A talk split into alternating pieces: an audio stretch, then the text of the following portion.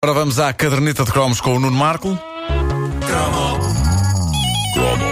Uma oferta Montepio junto ao lado forte da poupança e Holmes Place. Inspiramos as pessoas a viver bem.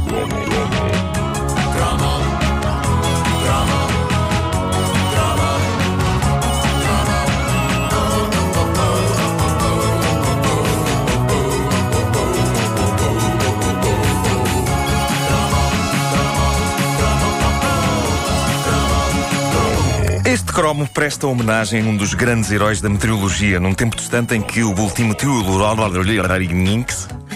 Sim. Sabem que meteorológico é uma palavra muito mais Então não difícil, é, é? então não é. Porque há a tendência para, para- para trocar sílabas e para para despachar instante. Meteorológica, há pessoas dizem meteorológico, meteorológico. Diz o tempo. Meteorológico. Sim, o tempo. boletim meteorológico. Eh, o, o tempo, sim. Eh, mas era um dos momentos mais aguardados do dia. Era um tempo distante em que não transportávamos connosco o boletim meteorológico, que é o que acontece hoje nos nossos telemóveis. Isto pode parecer bizarro para os miúdos que nos ouvem, mas a meteorologia, a meteorologia, tramado, já implicou uma certa dose de suspense e de expectativa. Nós não sabíamos bem que tempo ia fazer amanhã, pelo menos até chegar esse momento definitivo que era o tempo, a rubrica do Instituto de Meteorologia e Geofísica que passava logo a seguir ao telejornal e que, numa das suas fases mais conhecidas, começava, se vocês bem se lembram, ao som de Vivaldi.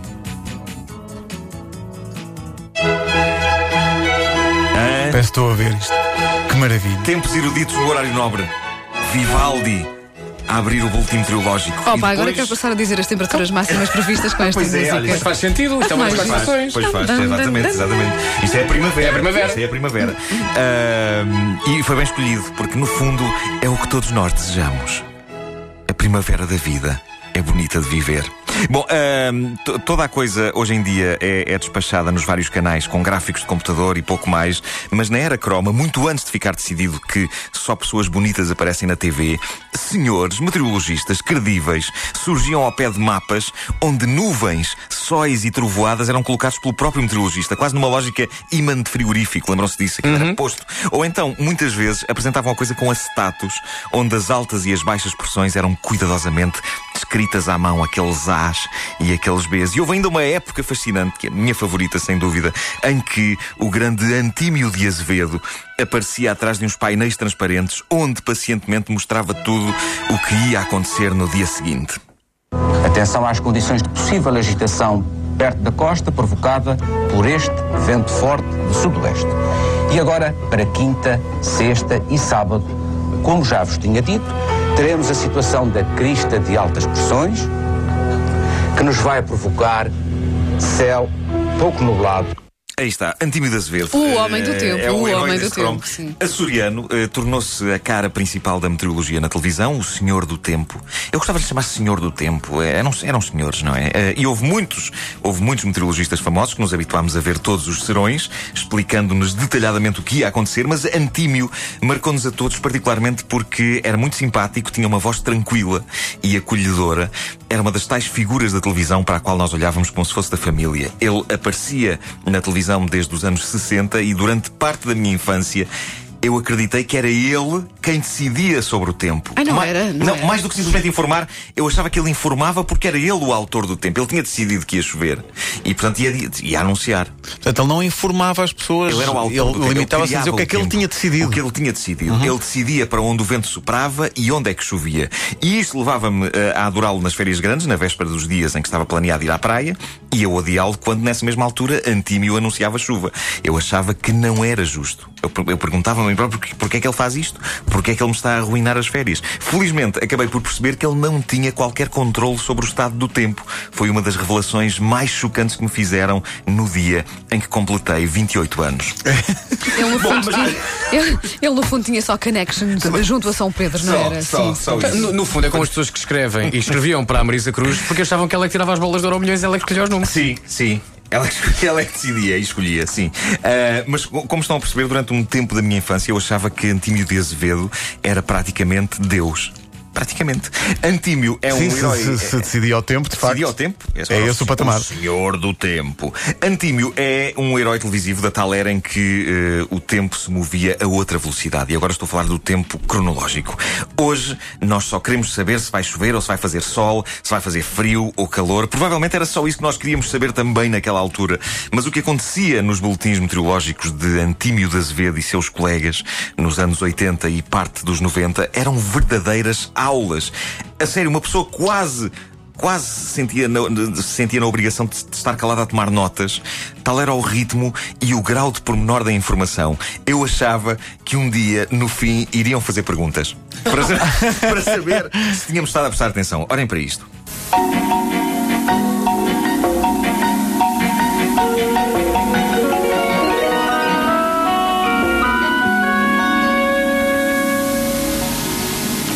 Olá, boa tarde, bem-vindos a Quatro Estações. Faço votos de tenham tido bom fim de semana, embora com alguma chuva.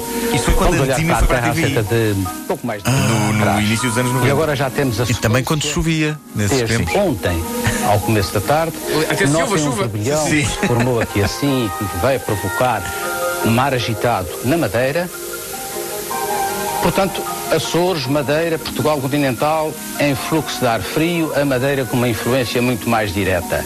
Vejamos Claro, as tu- tudo temperaturas. se passava numa era pré-guerra louca de audiências. Temperaturas Toda a gente era 10 muito mais descontraída e muito menos estressada no próprio meio 14 televisivo. E, portanto, cidade da Horta. Aí estava 13 Antímio. Com muita calma, muita ponderação. Sim, sim. Pausas, as pausas. Choveu pouco nas ilhas mais a norte, mas na, no Faial caíram 14 litros por metro quadrado e em São Miguel 19 Esta litros informação por era metro quadrado. A típica dos anos para 80 e hoje em 90, Ponta os, os litros por, por é metro quadrado 16 da, da chuva. E eu inquiria-me como é que eles medem isto?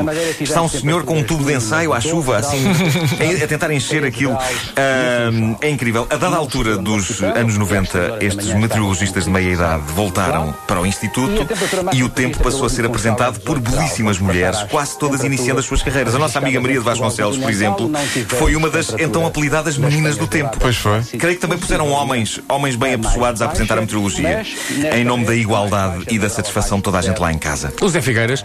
O Zé Figueiredo também apresentou o O Zé tempo. Figueiras começou a mudar o tempo. Mas já vestido de tirolês, não. Sim, sim, sim. E dizia o tempo a. Para Innsbruck. Sim, sim, sim. E reparem que Antímio continua. 3 em Porto Alegre. Portanto, isto, isto, isto era. isto- cada previsão por dia era para aí 10 minutos.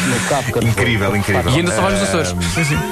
Mas olha que recentemente tivemos um senhor já com alguma idade a apresentar o tempo de quem éramos fãs, José Manuel da Costa Teso. É verdade. É verdade, um mito, outro mito. Ah, mas era, um, era um conceito estranho quando, quando resolveram usar eh, pessoas bonitas para apresentar o tempo, porque muita gente nessa altura não fixava que tempo ia fazer. Estava tudo demasiado entretido e fascinado com as pessoas que estavam a dizer o tempo. No dia seguinte de manhã é que eram elas. O que é que aquela belíssima mulher disse que ia fazer hoje? Sol ou chuva? Raios. Raios. Foram tempos duros para Antímio e os seus colegas da meteorologia, entre eles um senhor cujo nome agora me escapa, mas não era esse que falaste agora, o senhor Teso. Não? Não, Não era o senhor Teso, não. não era o senhor Teso. Eh, era, era um senhor que tinha uma daquelas. Bom dia, TV. Sim. Bom dia, TV. Estamos em dia, direto na bom da Manhã. Olá, olá. Bom dia outra vez. Tudo Bom bem? dia. Tudo Vamos bem? dizer adeus outra vez. Marco, falavas em teso, sim. Falava. Sim. Não, eu, eu, eu- Havia um senhor, vocês tentem lembrar-se disto. Era um, senhor- um senhor que tinha uma daquelas notáveis barbas sem bigode que o faziam parecer uma personagem do livro Asterix e Ah, Cleópatra. sim. Já sei, Tinha mas só não barba lembro o em nome. baixo. Sim, sim, sim. Ah, E, e o quanto a Antímio, ele manifestou publicamente o seu pesar pela nova meteorologia. Eu nunca me esquecer de uma entrevista que ele deu a um jornal qualquer, em que ele dizia na altura, eh, com um grande pesar, ele dizia: meteorologia não é espetáculo. Ele estava triste. E de facto, essas declarações dele são capazes de ter surtido algum efeito.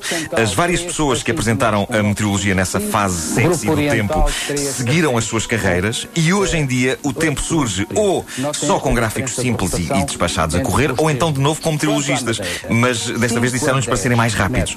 Reparem que o Antímio continua a falar. Incrível, desde que começámos. É incrível. Não parámos o som. Está... Incrível. Desta vez os meteorologistas são mais rápidos porque as pessoas não precisam de saber as minúcias todas das frentes frias e dos anticiclones, dos anticiclones e, de- e do- medida da pluviosidade. Quer dizer, hoje em dia é impossível contar a pluviosidade porque não acontece. Ah, ou então temos Mário Crespo, que eh, durante a meteorologia e enquanto aparecem os mapas e os gráficos, fala de basicamente tudo menos do tempo. Eu um dia vi-o a falar das invasões francesas, enquanto se via os mapas do tempo. Exato, exato. E nessa noite sonhei que no dia seguinte choviam Napoleões. Já tem acontecido. Já. E não é bonito levar com um Napoleão na tola. Mesmo assim são aguaceiros, porque ele era pequenino, não é? São, Sim. são coisas que são. E ele continua. Quatro estações Ele continua- voltar depois da meia-noite no fim da emissão, com a previsão para os próximos três dias, como habitualmente, mas na informação 4 às 19h30 vai Oh, ter a previsão para amanhã. Então, até tão lá que bom. quiser. Ainda a TVI se chamava 4. É verdade. Tinha aquele logotipozinho com o 4 no E, canto. não, e se isto era a previsão para o dia seguinte, eu posso só Imagina- imaginar o que é que era a previsão para para- três dias. Imagina que ele começava à meia-noite e Acabava às às seis? duas. É, é, é, Era a, madrugada inteira. Não é? Detalhe. A madrugada o inteira. grau de detalhe era incrível. Um forte abraço para a Antímida Azevedo que entrou num sketch dos Gato Fedorento absolutamente inesquecível. Demonstrando o grande sentido do humor. É verdade. falava de um, de um terremoto que tinha acontecido, cujo epicentro tinha sido numa rua dos Olivais. A caderneta de cromos com céu azul em todo o país. E o apoio Montepio junto ao lado forte da poupança e Homes Place. Inspiramos as pessoas a viver bem.